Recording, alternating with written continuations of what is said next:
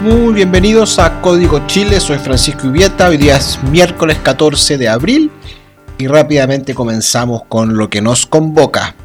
Hoy día es uno de esos días en los que cuesta defender al gobierno. Y presidente Piñera, este podcast yo sé que le va a llegar porque se lo vamos a hacer llegar a través de algunos amigos. ¿Es tan difícil ayudar al gobierno? Fíjese que el 9 de marzo Lavín propuso una alternativa al tercer retiro del 10%. ¿Qué permitía esto? Permitía tener una salida para que los parlamentarios de nuestro sector tuvieran fundamento para rechazar un tercer retiro porque había algo, había algo que proponíamos y que podía también ayudar a la gente. Pero resulta que el 17 de marzo, presidente, Pedro Pizarro, subsecretario de Previsión Social, le cierra la puerta a esta propuesta. Y hoy día, 14 de abril, cuando la aprobación del tercer retiro es inminente, el gobierno, a través de usted, presidente, está estudiando la propuesta de Lavín para que los parlamentarios de Chile Vamos puedan cuadrarse detrás de ella y puedan rechazar el retiro del el tercer retiro del 10%. Presidente, déjese ayudar. Cinco semanas perdidas, cinco semanas en las que se pudo haber trabajado un proyecto muy bueno, cinco semanas en las que se pudo haber alineado los parlamentarios de Chile Vamos, y a última hora, hoy día estamos reflotando esta alternativa que le da un respiro a los chilenos sin necesidad de seguir retirando nuestros fondos de pensiones. Presidente, cinco semanas perdidas. El segundo tema del día de hoy tiene que ver con cómo Invest Chile, que es la institución del gobierno encargada de atraer la inversión extranjera, empieza a recuperar el terreno perdido porque fíjese que el año 2019 fueron 12.500 millones de dólares los que se materializaron de inversión extranjera en Chile. El 2020, con pandemia, bajaron a 8.500 millones, 30% menos. Y este 2021, Invest Chile tiene en su cartera de proyectos 25.000 millones de dólares. Lógicamente no es inversión que se va a materializar ahora, pero sí son posibles proyectos que podríamos materializar en Chile. Las líneas de trabajo que definieron fueron cinco. Primero, buscar empresas mundiales que no estén en Chile, Alibaba, Netflix, Tesla, etc. Y hacerles una presentación que los cautive y les diga, vengan, Chile los espera.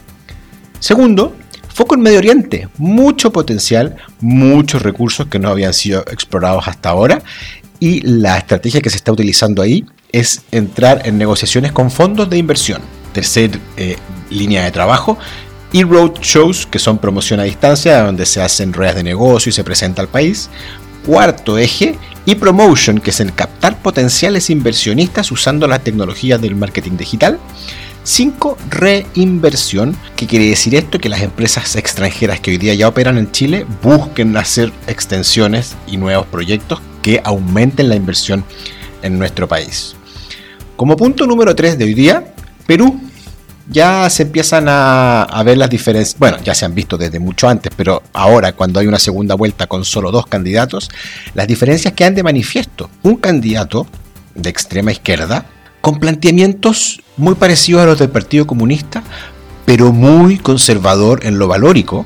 Es un, es un candidato que está en contra del matrimonio igualitario, en contra de los temas de equidad de género, que eh, no tiene, que está en contra del aborto, pero sin embargo su postulado es agrandar al Estado, hacer un Estado empresario, nacionalizar sectores estratégicos como la minería, el petróleo, el gas, las hidroeléctricas, eliminar las concesiones privadas.